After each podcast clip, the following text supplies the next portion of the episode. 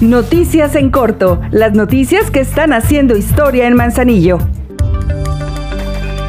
La presidenta de Manzanillo, Griselda Martínez, inició el año entregando obras como la banqueta y el sistema de alumbrado público para la comunidad del Naranjo, obra que fue hecha a petición de los pobladores de ese lugar y que dará un beneficio directo a 1.600 personas.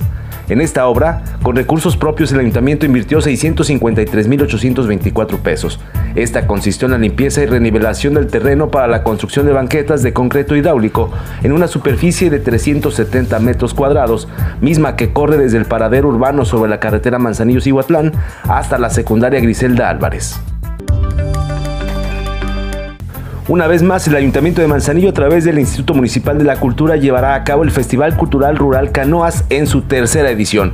La cita es el próximo sábado 14 de enero a partir de las 3 de la tarde en esa comunidad donde se podrán disfrutar de espectáculos artísticos y degustar productos tradicionales. En la música en vivo se presentará Luani, los clusters son los Randoms y el Mariachi Arriba Jalisco, y también habrá danza folclórica con contempo y tinebeca. Además, habrá un pabellón artesanal y una gran variedad de antojitos hoy mexicanos.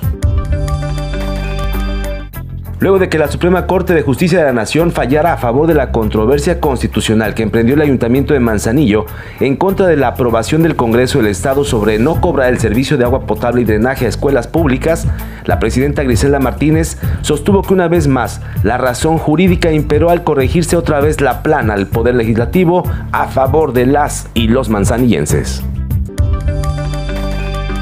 Ahora ya estás bien informado del acontecer de nuestro municipio.